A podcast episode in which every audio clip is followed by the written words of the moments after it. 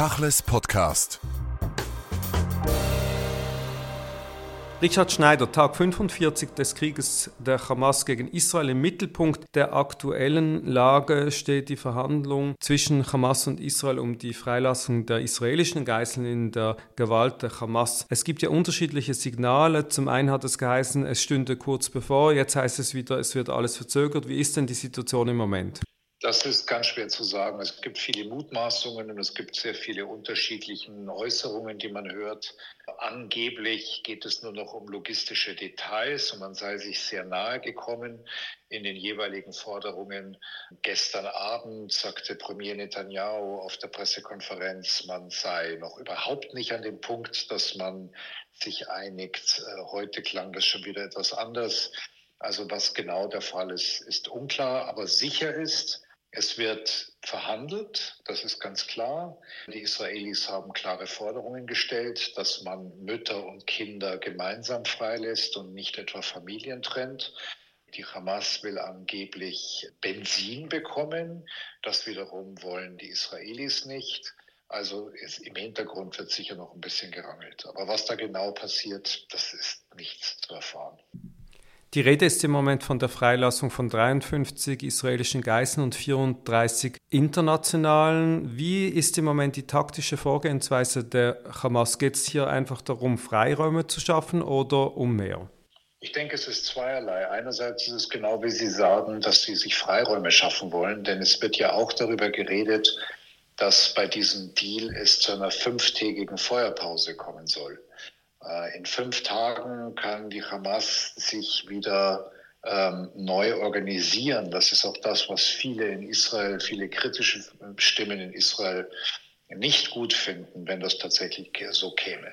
Das ist das eine. Das andere ist, dass ähm, die Hamas natürlich auch das unglaublich schlechte Image das sie durch diese Schlachten und durch dieses Massaker am 7. Oktober weltweit bekommen hat, wo man sie in, auf eine Stufe mit dem islamischen Staat, mit dem IS stellt, dass sie das auch wieder ein bisschen loswerden wollen und indem sie Geiseln freilassen, können sie, so glauben sie zumindest, wieder so quasi auch ihre humanitäre, ihre humanitäre Seite zeigen.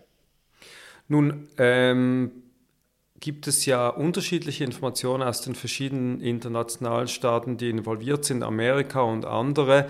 Lassen Sie uns kurz über Amerika sprechen. Da bröckelt ja innenpolitisch die Solidarität mit der Regierung Biden. Die Kritik wird immer größer über die in Anführungszeichen pro-israelische Haltung. Wie ordnen Sie diese Situation ein in Bezug auf die Verhandlungen für die Geiseln, aber auch generell in Bezug auf die Rückenstärkung Israels? Ich glaube, was die Regierung Biden, die Administration jetzt äh, zu tun hat und auch zu tun versucht, ist auf der einen Seite den Israelis den Rücken frei zu halten, damit sie weiter gegen die Hamas kämpfen können. Und Joe Biden hat auch äh, gestern oder vorgestern wieder betont, dass die Hamas in Gaza aufhören muss zu existieren. Dass also ganz klar ist, dass mit einer solchen islamistischen Terrororganisation keine Zukunft aufzubauen ist. Aber gleichzeitig setzt man natürlich auch Israel zunehmend unter Druck, vor allem im humanitären Bereich, im Schutz der Zivilbevölkerung in Gaza, um wiederum so Freiräume für Israel und für sich selbst zu schaffen, dass man diesen Krieg überhaupt noch rechtfertigen kann. Und da scheint der Druck auf Netanyahu von Washington aus immer stärker und immer größer zu werden, weil natürlich die Amerikaner wissen und weil Joe Biden natürlich weiß, ähm, bald beginnt der Wahlkampf in den USA. Im November wird ein neuer Präsident gewählt. Und schon jetzt sagen viele arabischstämmige Amerikaner, die eigentlich traditionell die Demokraten wählen, dass sie Biden nicht wählen werden, weil er so eindeutig auf der Seite Israels äh, ist. Und da muss er sich selber auch wieder eine Möglichkeit verschaffen, um eine Chance im amerikanischen Wahlkampf zu haben. Sie haben die humanitäre Situation in Gaza angesprochen. Wie ist denn die nun wirklich? Man hört und sieht, dass im Schifa-Krankenhaus jetzt noch die letzten Patienten evakuiert werden sollen. Das ist ja so eine Art Kumulationspunkt in diesem Konflikt neu geworden in den letzten Tagen. Also die Wahrheit ist, dass wir objektiv relativ wenig wissen. Das wird von, von beiden Seiten wird da natürlich ähm, auch Politik betrieben und der, der Krieg findet sozusagen auch über die Bilder und über die PR statt. Das ist ganz klar. Ähm, was man wirklich objektiv sagen kann, ist, dass die Lage der palästinensischen Zivilisten in Gaza mittlerweile eine Katastrophe ist. Das kann man überhaupt nicht schönreden.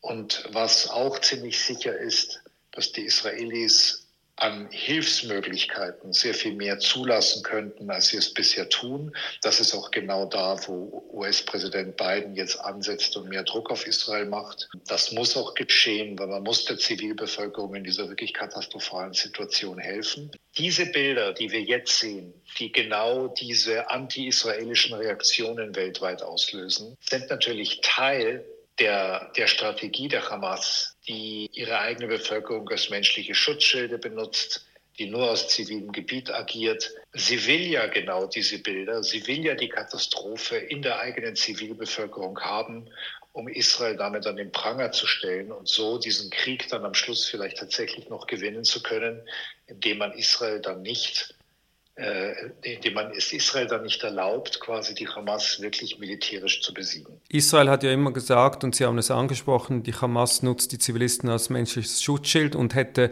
eine der Hauptzentralen der Operation unter dem Krankenhaus in Gaza. Nun waren die Beweise, die angeführt wurden in den letzten zwei Tagen von der israelischen Armee, relativ dünn. Wie ist denn auf diesem äh, Gebiet die Situation?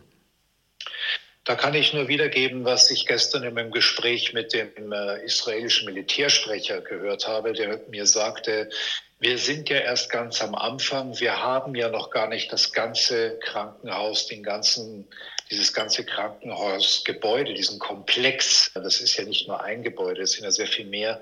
Wir haben das ja noch gar nicht komplett durchsucht. Wir haben jetzt gerade erst mal, das war der Stand gestern, zwei Gebäude durchsucht. Wir haben noch viel Arbeit da zu tun. Also insofern, was wirklich der, der Stand tatsächlich ist, wie sehr es unter dem Schieferkrankenhaus tatsächlich viele Kommandostrukturen oder tatsächlich sogar die Zentrale der Hamas gibt, das wissen wir noch nicht. Interessant ist, dass der frühere israelische Premier Ehud Olmert in einem Interview gesagt hat, dass die Zentrale der Hamas in Khan Yunis liegt. Also das ist dann auch nochmal jetzt eine neue Ansage, die man auch überprüfen muss, woher er das weiß. Vielleicht weiß er das noch aus seiner Zeit als Premier, dass es durchaus sein kann, dass das eigentliche, die eigentliche Kommandozentrale tatsächlich in Khan Yunis liegt. Und das wiederum würde bedeuten, dass die Kämpfe dort zunehmen werden, dass die Menschen auch aus Khan Yunis fliehen müssen. Und Khan Yunis liegt ja im Süden bereits. Das heißt, genau in dem Gebiet, wo die Israelis die Palästinenser aus dem Norden auch hingeschickt haben, damit sie dort sicher sind. Das heißt, sie werden jetzt wohl womöglich auch bald wieder aus vielen Teilen des Südens vertrieben werden. Es hat ja geheißen, dass am Samstag israelische Raketen auf den Süden Gazas geflogen sind. 63 israelische Soldaten sind bis jetzt ums Leben gekommen. Wie gefährlich ist denn die Operation und wie gut vorbereitet ist die israelische Armee? Also zunächst einmal auch zur Überraschung der Armee läuft läuft dieser Krieg aus israelischer Sicht sehr viel besser, als man es gedacht oder befürchtet hat. Man rechnete mit sehr, sehr viel mehr eigenen Verlusten, als man es bisher hat. Aber das ist noch keine Garantie, dass das auch so bleiben wird. Ganz offensichtlich haben aber die Israelis völlig neue Techniken und Technologien entwickelt, wo mittlerweile Bodentruppen und die Luftwaffe in absoluter Echt- und Jetztzeit miteinander agieren und reagieren. Das heißt, dass aus der Luft mit sehr genauer Aufklärung Aufklärung und Information und unmittelbarem Informationsaustausch auch Angreifer ausgeschaltet werden können, sodass die israelischen Bodentruppen dadurch relativ sicher vorankommen.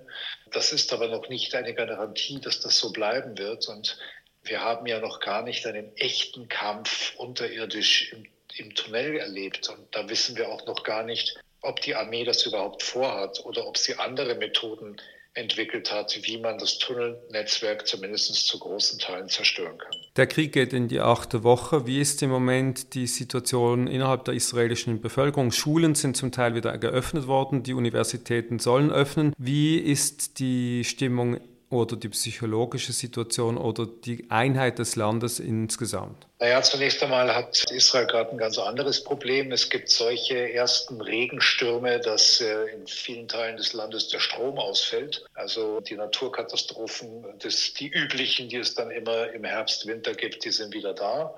Die Einheit des Landes ist, was den Krieg anbetrifft, da. Natürlich hält man da zusammen und äh, unterstützt die eigene Armee. Der Hass auf die Regierung, die Wut auf Netanyahu, das Misstrauen, es wächst und wächst. Es gab jetzt gerade vor einigen Tagen eine Umfrage. Gerade einmal vier Prozent der Israelis vertrauen dem, was Netanyahu über den Krieg erzählt. Sie vertrauen vielmehr, was der Pressesprecher der Armee, Daniel Hagari, von sich gibt. 76 Prozent der Israelis wollen immer noch, dass Netanyahu sofort abdankt. Mindestens 64 Prozent sagen, so wie der Krieg vorbei ist, müsse es Neuwahlen geben. Also was das betrifft, wird die Stimmung eigentlich eher gereizter und frustrierter und auch angesichts dessen, wie die Rechtsextremen in der Regierung jetzt versuchen, ihre eigene Politik wieder vorne wegzuschieben. Beispielsweise, dass Finanzminister Bezalel Smotrich davon redet, man müsse Gas Gaza wieder neu besetzen und neue Siedlungen bauen. Oder auch der nationale Sicherheitsminister Itamar Ben-Gvir, der für die Terroristen vom 7. Oktober die Todesstrafe durchsetzen will. Also auch da sehen wir schon, dass die Aggression, die Spannungen, die wir in den letzten zehn Monaten gesehen haben, natürlich auch weiter existieren. Lassen Sie uns zum Schluss noch über die Westbank sprechen. Es gab ja auch in den letzten Tagen immer wieder Vorfälle dort zwischen Siedlern und arabischen Israeli. Was weiß man darüber und sind das Einzel Einzelbeispiel oder ist das wirklich flächendeckend ein Problem geworden? Ja, ich würde nicht sagen flächendeckend, weil die, es sind ja nicht alle Siedler, die daran teilnehmen. Es ist ein ganz harter ideologischer Kern. Das sind die Leute um Bezalel Smotrich oder Itamar Ben-Gvir, die das machen. Das sind nicht alle Siedler, weil viele der Menschen, die im besetzten Westjordanland oder in Judäa und Shamron, wie sie sagen, leben, leben dort tatsächlich nur aus finanziellen Gründen, weil sie sich keine Wohnungen im Kernland Israels leisten können. Aber das ist ein Problem, weil auch das noch explodieren kann, wenn Israel oder die israelische Armee da eine weitere Front hätte, neben Gaza und der Nordfront jetzt dann noch im Westjordanland, dann würde das einfach noch mehr Kräfte binden und das wäre für Israel extrem und für die Armee extrem gefährlich. Hinzu kommt eines, und das ist auch eine sehr klare Ansage von Joe Biden gewesen, dass er jetzt zum ersten Mal äh, Sanktionen gegen Siedler durchziehen will, dass er Reiseerlaubnisse und möglicherweise auch Konten von Siedlern sperrt. Darüber wird geredet. Das hat er auch schon mal so von sich gegeben. Also da wird auch von Washington aus an die Regierung signalisiert, tut was, stoppt das im Westjordanland. Und zwar nicht nur zu eurer eigenen Sicherheit, sondern einfach schlicht und ergreifend, wenn man die Palästinenser dort auch schützen muss. Richard Schneider, vielen Dank für das Gespräch. Tachles Podcast.